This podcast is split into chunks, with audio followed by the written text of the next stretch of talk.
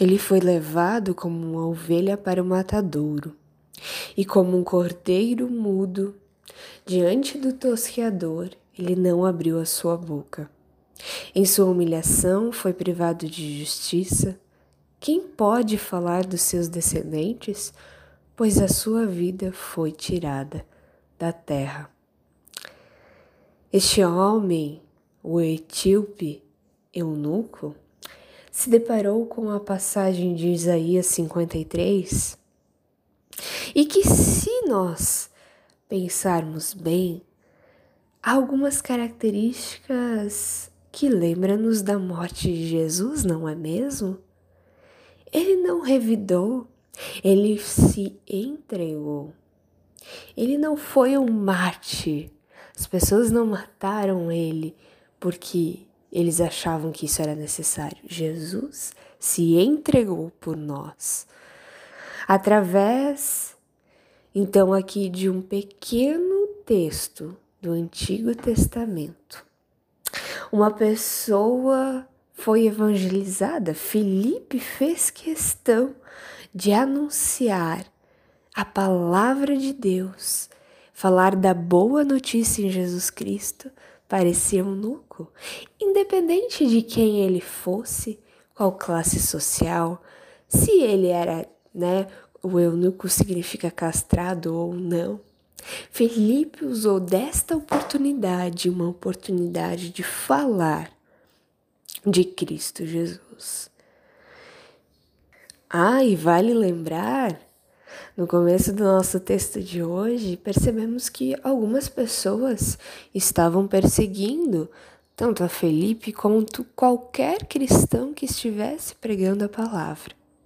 Mas isso não intimidou Felipe, muito pelo contrário. Ele foi atrás daqueles que se dispersaram.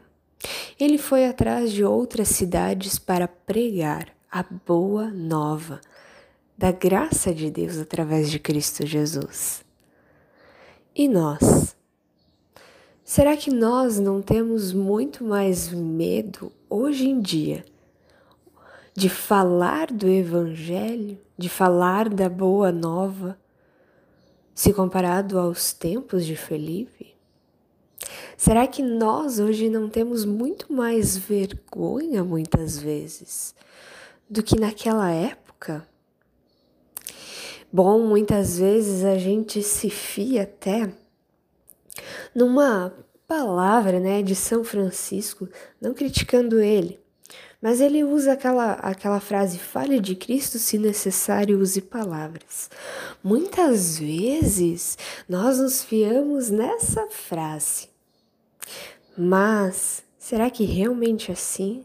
Afinal, a, o crer vem através do ouvir da palavra. Nós precisamos sim ter uma vida condizente com a palavra, porque sim, isso vai dar mais crédito ao que nós vamos falar. Mas é indispensável nós falarmos de Cristo, independente para quem seja, independente a classe social, a cor da pele, se gostamos da pessoa ou não.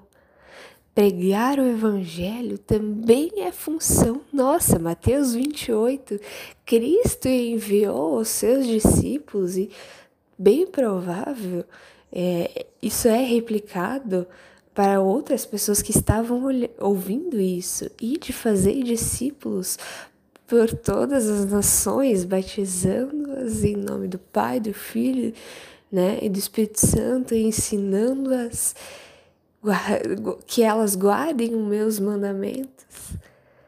Isso vale para nós hoje. O que nós temos pregado? Por onde temos ido? Temos somos mais medrosos do que corajosos? Bom, eu desafio você a também vestir a camisa, entender que nós também somos responsáveis pela pregação da palavra. Que você possa ser um Felipe, que você possa ser uma pessoa que conduz outras para a verdadeira palavra de Cristo Jesus. Que Deus te abençoe nessa caminhada.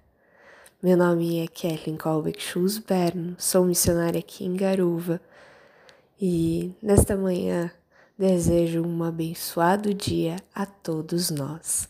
Amém.